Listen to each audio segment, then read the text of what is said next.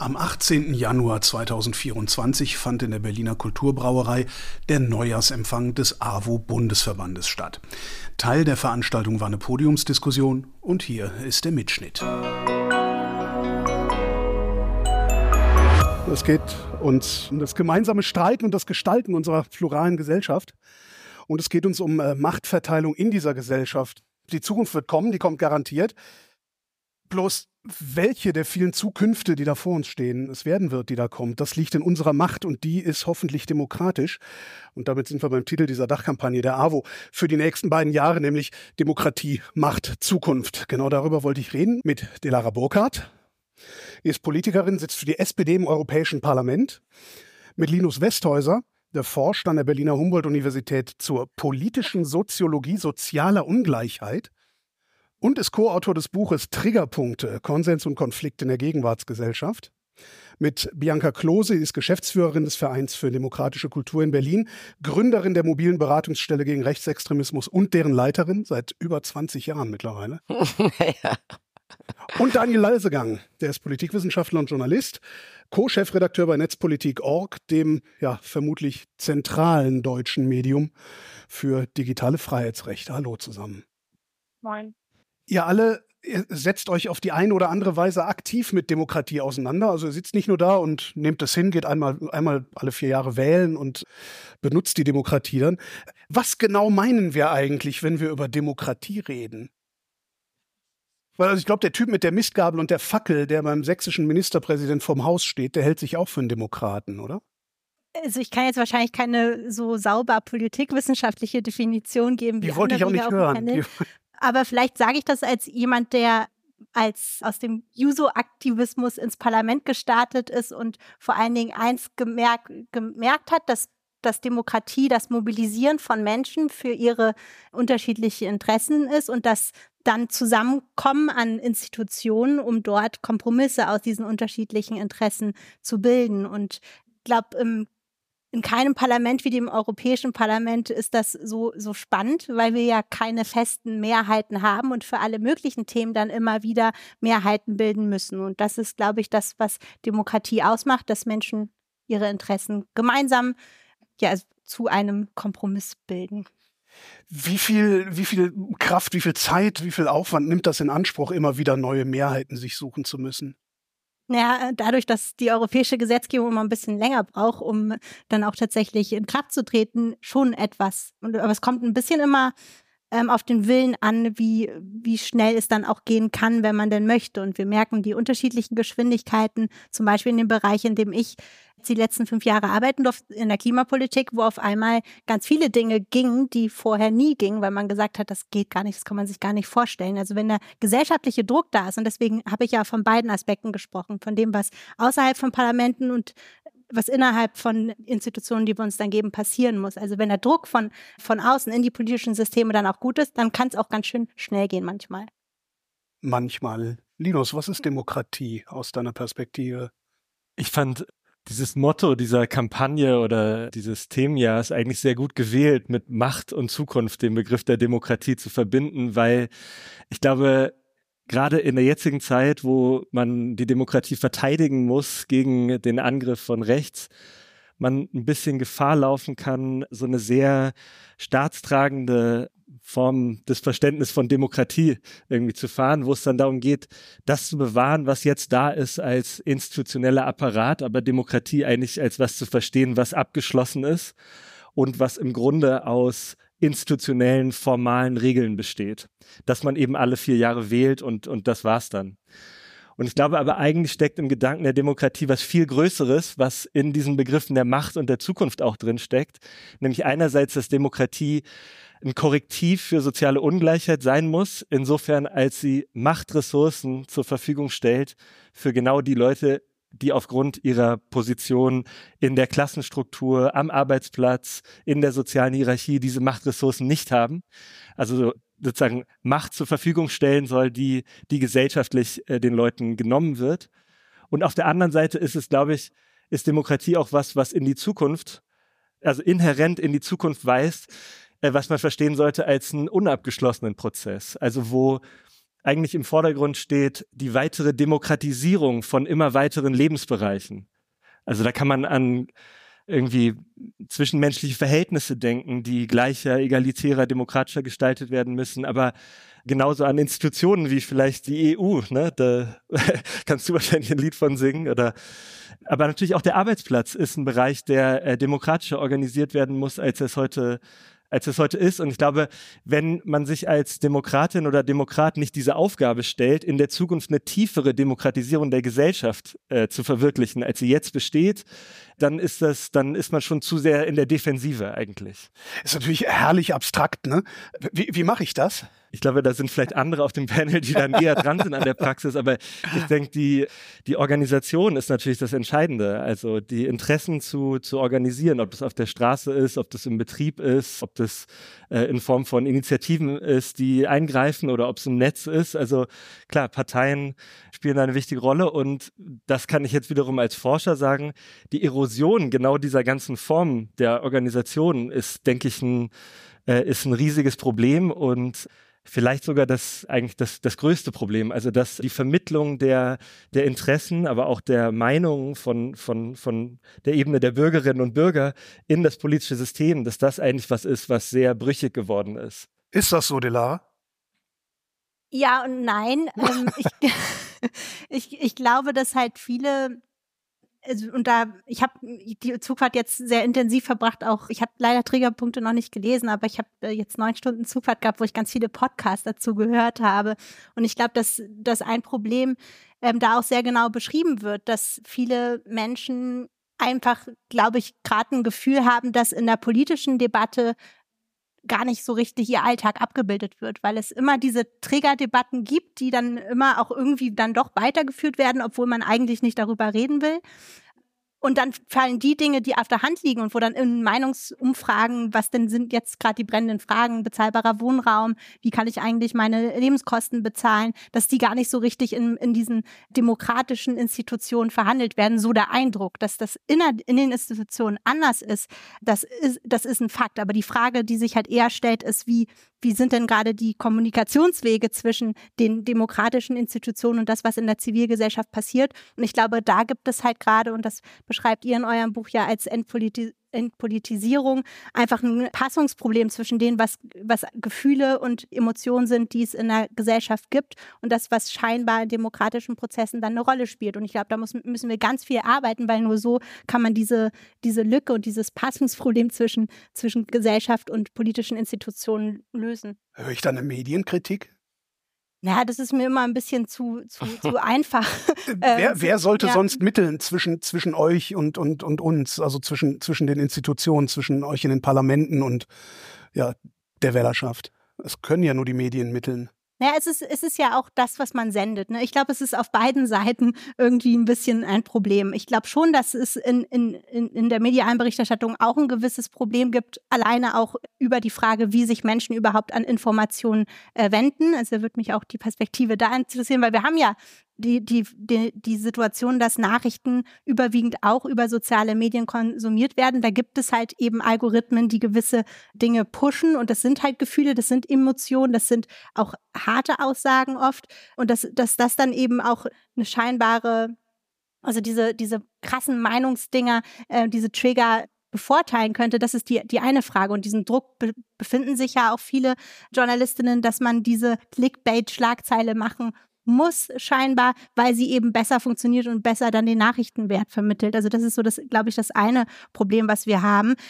Als Europapolitikerin gesprochen, ist es halt auch eine, eine schiere Frage von, wie viel Aufmerksam, mediale Aufmerksamkeit hat das Europäische Parlament, haben die europäischen Institutionen überhaupt. Wenn man mal vergleicht, wie viele Korrespondenten in Brüssel und äh, Berlin sitzen, dann wird einem schnell das Problem klar, äh, weil äh, alleine mein Ausschuss, das ist immer das Beispiel, was ich nenne, hat so viele Mitglieder wie der Schleswig-Holsteinische Landtag. Und alleine mitzubekommen, was Ausschuss, im Umweltausschuss im Europäischen Parlament abläuft. Das bräuchte eigentlich mindestens eine Korrespondentenstelle. Meistens ist aber ein Korrespondent, gerade mit einem Kollegen von Handelsblatt gesprochen, der ist nicht nur für Umwelt zuständig, der ist auch für Wirtschaft zuständig, für Industriepolitik und auch manchmal sogar für NATO. Und das sind, würde ich jetzt mal sagen, ziemlich großer Blumenstrauß an Dingen, die man dann als einzelner Korrespondent machen kann. Deswegen ist es mir auch zu einfach zu sagen, die Medien haben ein Problem, weil sie nicht genügend über diese demokratischen Prozesse berichten. Es ist halt die Frage, wie wir das zuspitzen und wie wir eben auch miteinander arbeiten, um demokratische Diskurse auch abbilden zu können medial. Also ich glaube, es ist ein bisschen komplexer als die Medien sind schuld,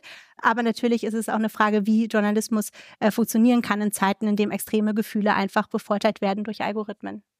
Das ist eine interessante Frage, Daniel. Wie kann Journalismus unter solchen Bedingungen funktionieren? Ja, ich hänge so ein bisschen daran, jetzt nur oder vorrangig über diese Medien zu sprechen und über die Rolle. Ich meine, ich frage mich gerade tatsächlich, was, wo wären wir denn, wenn die Zivilgesellschaft gerade nicht auf die Straße ginge? Also ich meine, die Medien hofieren die Rechten seit Jahren. Und es hat offenbar nicht viel gebracht mit Blick auf die Entzauberung der radikalen Kräfte. Und was wir jetzt erlebt haben, war zwar die Initialzündung durch eine Recherche von Korrektiv, aber letztlich hat das jetzt dazu geführt, dass endlich Menschen auf die Straße gehen. Und ich möchte sagen, also ich will ein bisschen Wasser in den Wein schütten. Wir haben heute ein Asylgesetzreform im Bundestag verabschiedet, dass man ich muss das nachgucken, weil ich habe es mir extra aufgeschrieben. Das Rückführungsverbesserungsgesetz mhm. heißt das Ding. Und da geht es darum, dass Menschen schneller abgeschoben werden. Und das sind faktisch 600 Abschiebungen pro Jahr. Und das ist eine Reaktion der Politik. Und das ist nicht die Zivilgesellschaft, die gerade auf die Straße geht, die das fordert, sondern es sind die Rechten. Und die Sanktionen im Bürgergeld, die jetzt gerade stattfinden und geplant sind, werden 10 Millionen im Jahr einsparen, sagen die Fachleute. Es soll noch zwei Jahre begrenzt sein, ist heute gekommen wo ist da die Zivilgesellschaft oder wo wird die da gehört? Sie ist hier, ja. Die ehrenamtlich Tätigen werden hier mit Preisen äh, zu Recht gelobt, aber letztlich, was dort gerade in der Politik stand, äh, stattfindet, ist genau diese Entkopplung, würde ich sagen. Und die Zivilgesellschaft spielt gerade die entscheidende Rolle, um diese Sachen zu äußern. Und die Medien müssten das tun, tun es leider zu wenig. Und Karin Mioska will die AfD-Leute weiterhin in die Tages in die in ihre Sendung einladen, die sie jetzt übernimmt. Ich halte das für hochgradig fragwürdig. Also ich glaube, was mir gerade, wo gerade mein Widerwille ist, ist äh, Medien, Zivilgesellschaft und die Politik. Ja, ich will jetzt auch kein Politshaming machen. Ich halte das auch für verkürzt, aber ich glaube, es ist in sich viel komplexer. Und was wir gerade erleben, ist ein ein, und ich bin darüber erstmal sehr froh, ein Aufbegehren, eine Mobilisierung der Zivilgesellschaft, die jetzt endlich wieder stattfindet, die hoffentlich auch mehr Druck, gerade mit Blick auf diese Themen äußert und hoffentlich auch wieder andere Antworten liefert, als wir müssen mit der AfD reden und wir müssen ihnen Zugeständnisse machen auf Bundesregierungsebene, die letztlich die Grundrechte von Menschen massiv beschneidet. Und wenn du fragst, was ist Demokratie? Demokratie ist Befähigung einer Zivilgesellschaft auf die Straße zu gehen. Und wie geht das? Mit Grundrechten. Das heißt, die Katze beißt sich hier sowas von in den Schwanz. Und das, also ich habe den Tag heute vor dem Fernseher verbracht und mich ärgert diese Reaktion der Politik, der Bundesregierung massiv, weil mhm. sie in, in, der gleichen Bundestagssitzung mhm. wird ein, ist der Tagesordnungspunkt drauf, wir verteidigen die Demokratie. Zwei Stunden später werden diese Reformen entschieden. Wie geht das zusammen? Und da hoffe ich sehr auf die Zivilgesellschaft, die zu Hunderttausenden auf die Straße geht und die AfD, der AfD Einhalt gebietet. Jetzt habe ich aber ein Problem. Die Rechten sind auch Teil der Zivilgesellschaft. Ja, bekämpfen wir sie auf der Straße. Ich bin auch erstmal noch kein so großer Freund des Parteienverbots tatsächlich, weil ich glaube, das wird uns ganz schön auf die Füße fallen. Da kann, streite ich aber gerne drüber. Und ich, ich, ich bin aber der Meinung, dass man Rechte ächten muss in diesem Lande. Und zwar politisch ächten muss. Und das muss nicht nur das Verbot sein, sondern es das heißt, dass man ihnen nicht nach der Pfeife tanzt. Ganz man muss aber das eine auch nicht gegen das andere diskutieren. Also vielleicht auch nochmal einen Schritt zurück, äh, weil wir jetzt auch nochmal über das Demokratie Verständnis gesprochen haben. Also unsere Arbeit als mobile Beratung gegen Rechtsextremismus setzt ja im Alltag der Menschen an, sowohl privat als auch beruflich. Also sozusagen, wir versuchen ja Menschen in ihren Kontexten, in denen sie sich bewegen, sprech- und handlungssicherer zu machen. Das ist, das bieten wir an tagtäglich seit 22 Jahren. Und das dieser Gedanke, der dahinter steht, ist, dass wir erstmal davon ausgehen, dass Demokratie nicht nur ein Gegenentwurf zu Rechtsextremismus und Rassismus und Antisemitismus und Verschwörungsideologien ist, sondern dass auch die Demokratie und die Demokratinnen und Demokraten die, die sind die bestimmenden, wie stark die eben genannten antidemokratischen Tendenzen sind. Und für uns ist Demokratie ein Aushandlungsprozess. Also das heißt, gelebte Demokratie ist letztlich nie abgeschlossen, sondern es geht immer darum, dass man sich mit so vielen Bürgerinnen und Bürgern in eine Aushandlung begibt. Wie wollen wir eigentlich leben? Und da müssen wir all jene mitnehmen, die man immer auch wieder als schwache Gruppen beschreibt, die auch letztlich Ausgrenzung erfahren tagtäglich und vor allem, wir müssen äh, diese auch schützen, damit sie überhaupt sprechen können, demonstrieren können oder überhaupt handeln können. Und das ist etwas, äh, was viel zu häufig in den Hintergrund gerät, des Menschen viel zu lange auch die AfD oder auch Rechtsextremismus als etwas beschrieben haben, was sie vielleicht gar nichts anginge, was vielleicht vorbeizöge, während die anderen, die ich eben gerade als Menschen beschrieben habe, die schon längst als Feindbilder äh, markiert wurden und auch angegriffen werden von der extremen Rechten, die werden in solchen Situationen schutzlos zurückgelassen. Und ich finde, da müssen wir wieder stärker hinschauen und das nicht nur, wenn es um die Straßenproteste geht, sondern äh, wir müssen jetzt auch wieder in die Kommunen schauen, wo Demokratie ausgehandelt wird und wo vor allem auch die Bürgerinnen und Bürger gegenüber dem Staat äh, wieder ihre Freiheitsrechte nicht nur erkennen müssen, sondern auch in Anspruch nehmen müssen. Denn wir sind äh, nicht nur viele, sondern wir sind auch die, die die roten Linien ziehen sollten und genau für das auf die Straße und an unserem Arbeitsplatz stark auftreten sollten, worum es jetzt ja auch letztlich in der Demokratie gehen sollte. Wann haben wir denn verlernt, unsere Freiheitsrechte zu erkennen? Sind wir, sind wir faul geworden?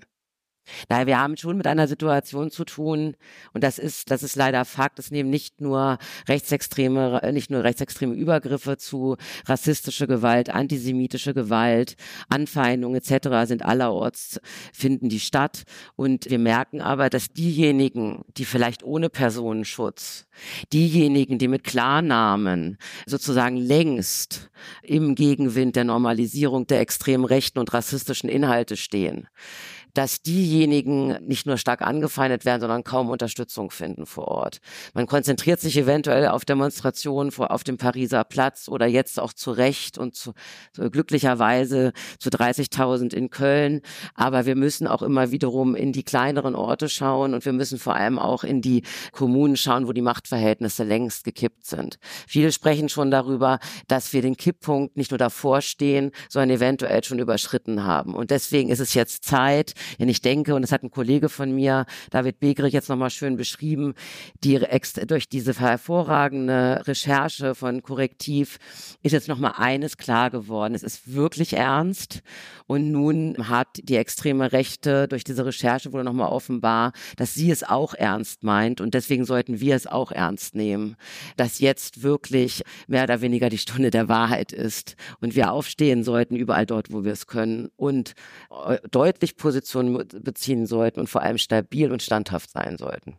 Diese Unterstützung beim Aufstehen lokal vor Ort, woher soll die kommen? Müssen wir die selber liefern oder ist das eine Aufforderung an die Politik? Mit den Machtzuwachsen der AfD in, der, in, den vergangenen Jahren haben ja schon längst, dazu gehören auch Einrichtungen der AWO, mitbekommen, dass aus den Parlamenten heraus äh, sehr starker Druck ausgeübt wird seitens der extremen Rechten. Das heißt, unlängst nutzt die extreme Rechte ihre parlamentarischen Mittel, um jene als Feindbilder zu markieren, die, die sich deutlich gegen sie positionieren, die für demokratische Rechte vor Ort eintreten. Das heißt, wir müssen uns vor Augen führen, dass das Streiten für demokratische Werte, für universelle Menschenrechte auch damit einhergehen kann, dass man angefeindet wird.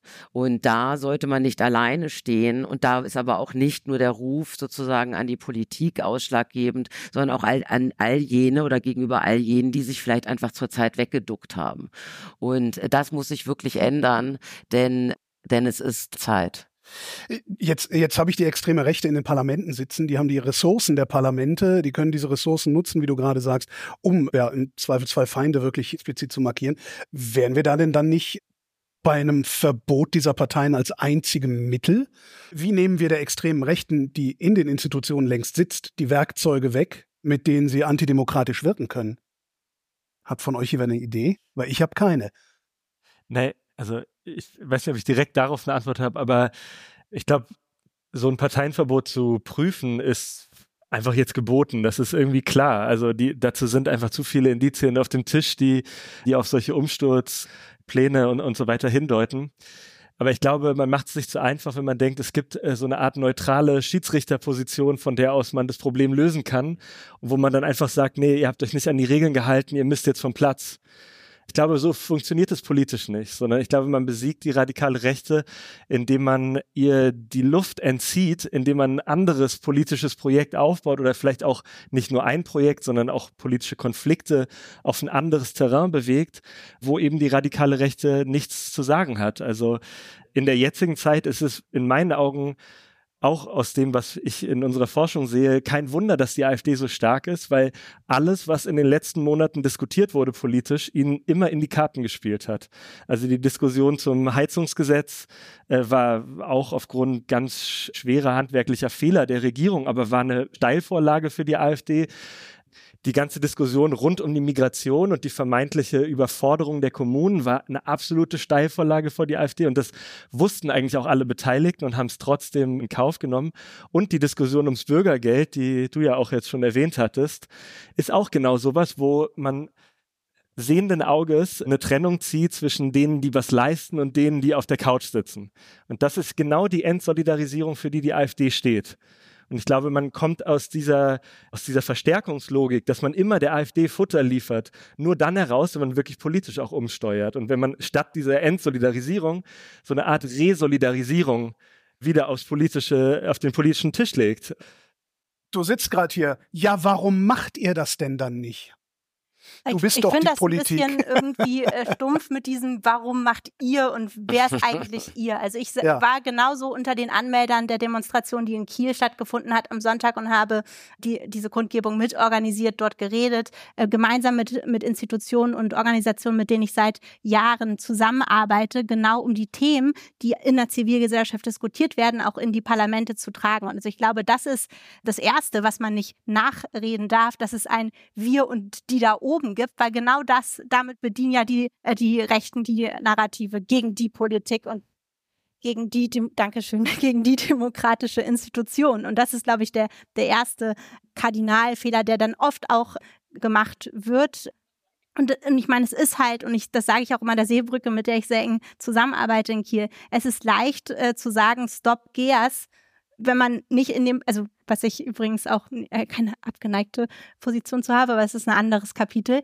Aber es ist was anderes, an einer Asylreform zu arbeiten in einem Parlament, was strukturell rechts ist, mit den Mehrheiten, die wir halt vom, von dem Willen der Bevölkerung bekommen haben, weil dieses Parlament wurde so gewählt. Also deswegen ist das so ein bisschen äh, die Schwierigkeit, wo ich, wo ich dann immer sage, ja, die machen nichts, weil wir haben die die politischen Mehrheiten nicht und wir müssen mit den politischen Mehrheiten Kompromisse bilden, weil das ist das Wesen der Demokratie. Also wir müssen mit den Mehrheiten arbeiten, äh, die da sind und natürlich müssen wir dann auch lernen, rote Linien zu ziehen. Und ich glaube, das Problem, und das wurde ja auch schon richtig beschrieben, was wir hatten, ist, dass man kein positives Gegenprojekt zu dem hat, was äh, womit die Rechten Politik machen. Und das ist mit den Unsicherheiten, die Menschen in den, in den Kriegen und Krisen, die wir haben, spüren, zu spielen und nach unten zu treten. Nach unten zu treten, weil das eben dann die, das ist, was vielleicht einige auch als Interesse haben, weil sie gar nicht wollen, dass sich was am Status quo ändert, weil sie von dem Status quo äh, ziemlich gut profitieren. Und ich glaube, das ist das Problem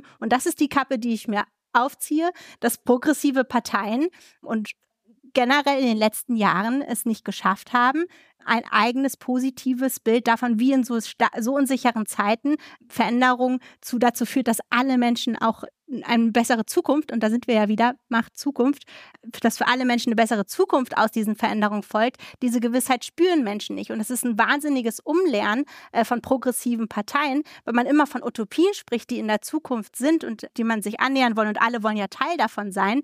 Wenn man aber jetzt das Gefühl hat, im Hier und Jetzt nicht zu wissen, wie man eigentlich klarkommen soll, wie man sein Leben finanzieren soll und so weiter, dann ist diese Vision von einer besseren Zukunft eine, die nicht ausreicht, um zu mobilisieren. Und ich glaube, ähm, das ist genau da, wo wir ran müssen. Also, und das ist das, was ich glaube, was die Kommunikation der Rechten eben macht, ist an die Emotionen ranzugehen und diese Angst zu nutzen, nicht weil sie wollen, dass die Menschen keine Ängste mehr haben wollen, sondern weil sie die für ihre Agenda ausnutzen. Und das ist genau das, was wir aufbrechen müssen, die Ängste der Menschen zum Thema machen in der Politik, indem wir ihnen sagen, und zeigen und zuhören und auch mal Kummerkasten sein und nicht immer die sind, die sagen, aber wir haben doch jetzt schon das und das und das und das gemacht, sondern eben auch da anzusetzen, diese Ängste ernst zu nehmen und die zu lösen, äh, weil sonst und das ist ja das, womit wir nicht weitergekommen sind, ne? dass wir immer gesagt haben, man muss die Rechten entlarven in dem, was sie tun. Aber was passiert gerade? Wir haben Landwirte hier auf der Straße, die, die sagen, die damit drohen, auch äh, offiziell Bauernverbandshintergrundgespräche, die man so führt, die damit drohen, dass die Leute dann die AfD wählen, obwohl die AfD schwarz auf weiß in ihrem Programm stehen hat, dass sie Subventionen sogar komplett abschaffen will. Also wir sind da in einer, in einem in einem Dilemma und ich glaube, das Wichtige ist eben genau mit diesen Emotionen und mit dem Ernstnehmen von Unsicherheiten stärker zu arbeiten. Ich denke, die letzten Jahrzehnte haben gezeigt, dass Rechtsextremismus, Rassismus und Antisemitismus leider konjunkturelle Themen sind, also in der Wahrnehmung. Das heißt, jetzt diskutieren wir über Rechtsextremismus wegen dieser Recherche. Vor ein paar Wochen haben wir intensiv über Antisemitismus diskutiert. Es gibt diesbezüglich immer sehr, sehr kurze Momente, der, der Aufmerksamkeit. Das merken wir auch bei unserer Arbeit. Ja, also wir arbeiten kontinuierlich mit vielen Kolleginnen und Kollegen und wir merken, jetzt möchten mit uns alle darüber sprechen, weil wir, also wie rechtsextrem die AfD sei. Wir wissen das schon lange. Wir haben viel dazu publiziert und vermitteln das auch immer wieder in unseren Qualifizierungen und Beratungen. Entscheidend ist, dass wir dass wir das nicht als konjunkturelles Thema begreifen, sondern dass wir kontinuierlich alles versuchen, was möglich ist. Es wird immer alles gegeneinander diskutiert. Jetzt wird gerade das AfD-Verbot mit einer unglaublichen Wucht diskutiert. Da denke ich, man kann, man muss jetzt prüfen, ob es möglich ist. Bundesrat, Bundesregierung, und Bundestag müssen sozusagen, müssten Anträge stellen. Der Druck auf der Straße ist derzeit da. Wenn es möglich ist, dann sollte es nicht nur geprüft, sondern auch umgesetzt werden. Das ersetzt wiederum aber nicht die Auseinandersetzung mit den Wählerinnen und Wählern der AfD. Ja, das heißt, es wird immer dagegen, gegeneinander diskutiert. Frau Klose, mit einem AfD-Verbot würden wir aber nicht die Wählerinnen und Wähler loswerden. Das sagt auch niemand. Ja, wir nehmen das sehr ernst, äh, denn das ist unser Alltag, unsere Arbeit. Das heißt, wir müssen uns mit dieser sogenannten Mitte der Gesellschaft intensiv auseinandersetzen, die auch immer wieder aus dem, ähm, aus dem Blick gerät. Zahlreiche Langzeituntersuchungen haben immer wieder deutlich gemacht, dass die, dass das geschlossene rechtsextreme Weltbild bei einem, also prozentual bei den Befragten immer größer wird. Genauso die Verortung rechts der Mitte. Das heißt, wir haben es mit immer mehr höheren Prozentzahlen zu tun von Bürger, befragten Bürgerinnen und Bürgern, die sich, die sich mit, die sich rechtsoffen äußern in diesen Befragungen. Und trotzdem ist immer wieder der Fokus nur auf eine Debatte und wir müssen aber alles sozusagen im Blick behalten und in unserer Arbeit dann letztlich auch untersetzen. Wo kommen die eigentlich alle plötzlich her? Also, die waren ja immer da. Die waren immer da, die sind jetzt nur lauter geworden? Also die, die Wähler und Wählerinnen der AfD, die wir nicht loswerden durch ein Verbot. Warum, wo, woher kommen die Leute, die auf einmal alle rechts sind, die auf einmal alle rechtsoffen sind? Warum ist das überhaupt so attraktiv? Das ist ja nicht auf einmal. Es ist auch kein Rechtsruck, den wir haben, mhm. sondern es ist ein, ein über Jahrzehnte stattfindende Verschiebung, Diskursverschiebung zu dem immer, zu den rechten sagbaren Narrativen.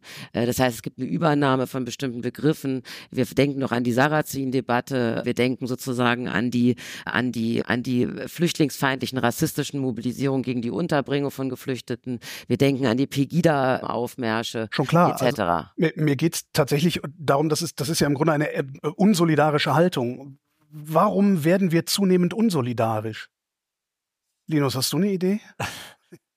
Ja, also ich habe auch das Gefühl, das, äh, es hängt sehr stark zusammen mit der Normalisierung von radikal rechtem Gedankengut, was ja auch schon angesprochen wurde, dass dann immer wieder auch auftaucht, bei eigentlich demokratischen Kräften, die sich dann trotzdem bedienen in dem Fundus von, von solchen Sprechweisen oder auch Argumenten und Politikvorschlägen. Also, um jetzt mal aus unserer Umfrage zum Beispiel zu zitieren, wir hatten Leute in einer bundesweit repräsentativen Umfrage gefragt, unter anderem, Einheimische bekommen zu wenig, weil Migranten zu viel bekommen oder, oder so ähnlich war das formuliert. Und da war eigentlich in der Gesamtbevölkerung waren es ungefähr 25 Prozent, die dem zugestimmt haben, was natürlich 25 Prozent zu viel sind, aber auf jeden Fall keine Mehrheit. Unter AfD-Wählern war da natürlich eine riesige Mehrheit von, ich glaube, 75 Prozent oder so, die dem zugestimmt haben. Und dann trotzdem stellt sich so jemand wie Friedrich Merz hin und bedient im Grunde genau dieses Gefühl, den Einheimischen kommt zu wenig zugute, die kriegen ihre Zahnarzttermine nicht, weil, weil die Migranten das bekommen. Und also übernimmt eigentlich ohne Not so einen zentralen Talking Point, der vorher eigentlich vor allem auf der radikalen Rechten bedient wurde. Äh, und, und das, also das fiel mir jetzt vorhin auch ein bei, bei dem, äh, was du gesagt hast. Natürlich muss man mit den Mehrheiten arbeiten, die da sind, aber man kann sie auch erstmal formieren. Und ich glaube, das sieht man zurzeit gerade auf der Rechten.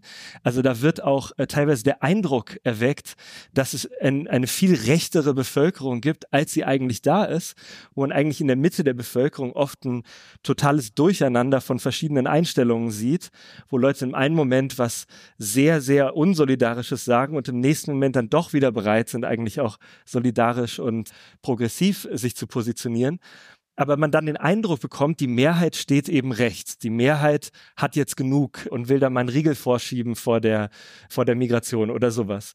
Und ich, ich glaube ehrlich gesagt, also eben, genau das Gleiche könnte man, könnte man umgekehrt eigentlich auch mal wieder viel stärker machen, als dass man die ganze Zeit immer reaktiv äh, immer dann sagt, naja, okay, wir verschärfen jetzt mal die Migrationsgesetze, aber ein bisschen weniger, als die radikale Rechte das will statt dass man ne, einen Gegenentwurf macht, der dann auch, glaube ich, bis weit in die, in die Mitte eigentlich anschlussfähig wäre. Ich würde gerne anschließen und die Gegenseite nochmal beleuchten. Also, weil ja, ich glaube auch, es gibt eine Verantwortung im politischen Betrieb, sich nicht einfach die Argumente zu übernehmen. Also nur mal als Zahnarzt ist mir auch nochmal in den Sinn gekommen. Also man vergisst ja immer so schnell diese, diese hitzigen Debatten und wie das dann geführt wird. Aber nur mal heute das Zitat von Nancy Faeser, Bundesinnenministerin zu den Maßnahmen heute beschlossen wurden, war, diese restriktiven Maßnahmen sind notwendig, Asylgesetzgebung, damit wir die gesellschaftliche Akzeptanz für den Schutz von Geflüchteten erhalten. Das ist so hochgradig ironisch, dass ich die Inhaftierung von Asylsuchenden in den Außengrenzen damit begründe, dass ich damit das weiterhin in diesem Lande dann akzeptiert wird. Und ich glaube, das ist genau der Punkt. Also wir müssen eine Gegenrede dazu finden, etwas anderes finden. Und der Grund, du fragtest vorhin, warum, wo sind die, wo kommen die alle her, die Rechten? Wo sind denn die allen anderen hin, würde ich mal zurückfragen. Also wo ist denn die Zivilgesellschaft die Jahre gewesen? Und wir hatten, du hast es gerade angesprochen, die bleiernen Merkel-Jahre, so hieß es ja danach. Die Merkel Jahre, beziehungsweise dass die Strategen im Wahlkampfteam von Angela Merkel haben es ja tatsächlich geschafft, die Nichtwähler, das Nichtwählerpotenzial auf knapp 30 Prozent hochzudrücken. Ich habe das nochmal nachgeguckt. Die asymmetrische Demobilisierung. Ich habe den Begriff, der kam mir nämlich nochmal im Interview von dir. Ich benutze ihn, greife ihn jetzt kurz mal auf. Ich sage da nicht mehr zu, aber, aber diese asymmetrische Demobilisierung hat dazu geführt, dass ein Drittel, knapp ein Drittel der Bevölkerung nicht mehr zur Wahl ging. Das war die Taktik. Wir sagen nichts Provokantes oder irgendwas, was den Wähler hinter den Ofen hervorlockt.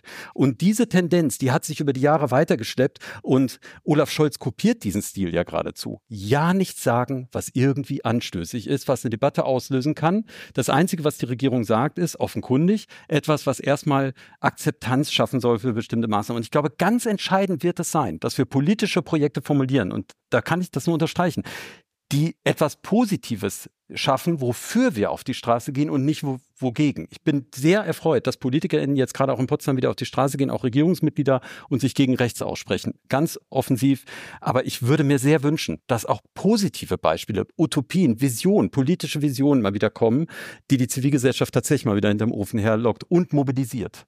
Da bin ich dann aber doch jetzt wieder, und das mag an meinem beruflichen Hintergrund auch liegen, da bin ich jetzt wieder bei den Medien, denn also Delara kann sich so viele Utopien ausdenken, wie sie nur will und so viele gute Erzählungen ausdenken, wie sie nur will.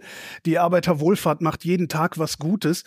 Das, wenn das nicht in der Zeitung steht, dann redet da auch keiner drüber und dann setzen wir das auch niemandem, der von rechts kommt, entgegen. Wie brechen wir das auf? Also du versuchst das ja im Grunde in deinem Alltag, Bianca dem immer wieder was entgegenzusetzen, was da von rechts kommt. Na, für uns ist vor allem erstmal wichtig, dass auch die Analysen, die seitens der Medienschaffenden geliefert werden, sozusagen, dass die ja, die müssen auf den Prüfstand zum Teil gestellt werden. Also wir, wir bieten ja selbstverständlich auch Schulungen an für, für Pressevertreterinnen, um vielleicht auch nicht etwas anzubieten, was vielleicht was vielleicht leichter verdaulich ist, aber in unserer Meinung nach nicht richtig ist. Also zum Beispiel dieses ständige Narrativ von der Unterwanderung von Protesten durch die extreme Rechte, ohne zum Beispiel in den Blick zu nehmen, dass es selbstverständlich sowohl bei den sogenannten Corona-Protesten als auch jetzt bei den Bauernprotesten diese gesellschaftliche Mitte gibt,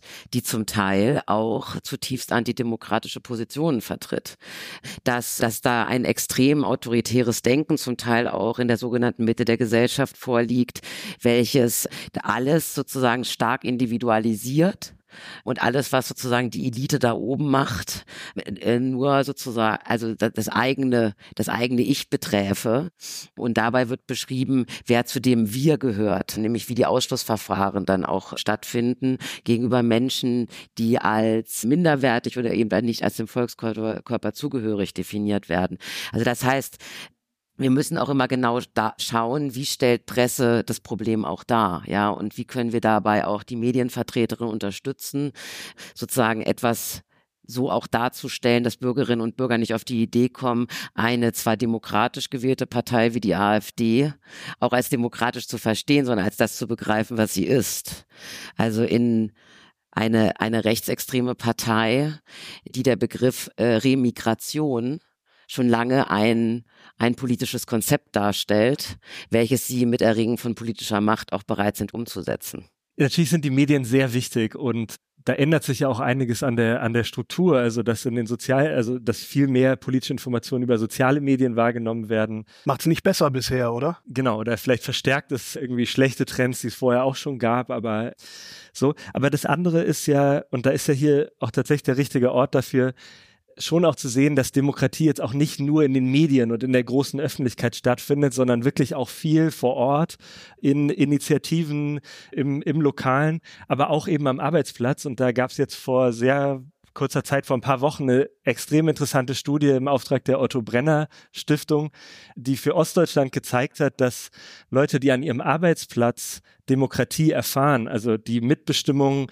nicht nur formal auf dem Papier haben, sondern die auch leben und auch das Gefühl haben, sie können äh, selber was zum Positiven verändern, dass die auf signifikant, also mit signifikant geringerer Wahrscheinlichkeit rechtsextreme Orientierungen haben. Und ich glaube, da steckt wirklich auch, auch was drin, was man, also was genau so ein positives Projekt nämlich bedeutet, dass viel von diesem Ressentiment aus so einer Ohnmacht kommt, die die Leute erleben, was dann umgeleitet wird auf gesellschaftliche Außenseite Mitarbeitergruppen und dass die Ermächtigung der Leute auch gerade in ihrem äh, lokalen Horizont, dass das eigentlich ein extrem wichtiges demokratisches Projekt ist. Das sind ja die Fragen der Orte, wo wir Demokratie leben und wo wir Demokratie aushandeln, wo wir Positionen aushandeln, wo wir miteinander ins Gespräch kommen, in, in den ganzen Räumen, wo wir unterwegs sind. Und die, die haben sich verändert und die Art, wie wir mit ihnen arbeiten, hat sich aber noch nicht so richtig daran angepasst und die Rechten machen das ja. Also die benutzen die so, sozialen Netzwerke viel professioneller als, als die demokratischen Parteien und das ist etwas, da muss man natürlich einerseits in den sozialen Netzwerken schauen, wie man sich anders organisiert als Demokratinnen und Demokraten wenn man sich die Kommentarspalten anschaut, hat man da das Gefühl, wir sind schon lange hinter einem Kipppunkt, was da die Äußerungen angeht.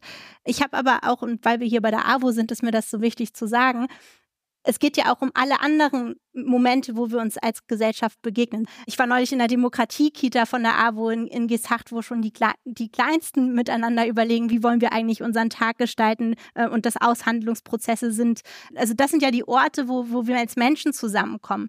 Und das Erste, was gerade Leute, die vielleicht noch nie Kontakt mit der Politik hatten, merken, wenn ich mit ihnen dann direkt spreche, ist, dass ich ja auch ein Mensch bin und dass ich ja nicht nur äh, eine, eine Figur bin, die irgendwo bewegt wird und die funktioniert wie ein Roboter, sondern dass ich auch mich über Dinge ärgere, die politisch passieren und auch versuche und hadere mit Entscheidungen, die ich persönlich treffen muss. Also, dass wir alle am Ende des Tages Menschen sind, die aus unterschiedlichen Perspektiven auf eine Situation schauen und darüber sprechen zu können. Und das ist das, was viele irgendwie nicht mehr können und nicht die Räume zu finden oder auch nicht genau einordnen können, was für Input ähm, sie bekommen. Wenn ich dann eine ältere Dame irgendwie im Gespräch treffe, die vor meinem Büro steht, äh, die mir erzählt, dass sie bei YouTube Shorts gesehen hat, dass alle Deutsche aus Deutschland verschwinden sollen und ich erstmal ähm, erklären muss, dass nicht alles, was im Internet äh, passiert, unbedingt faktengeprüfte, vertrauenswürdige Quellen sind. Also all, all das sind ja Räume, die verloren äh, gehen, wenn wir nicht miteinander ins Gespräch kommen und Orte schaffen, wo wir eben genau diese Aushandlungsprozesse machen können.